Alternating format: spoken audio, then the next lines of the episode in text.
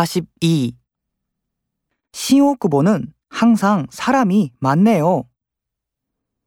저도 깜짝 놀랐어요. 민구 씨, 우선 술부터 주문해요. 사쿠라 씨, 오늘 술을 마셔도 돼요?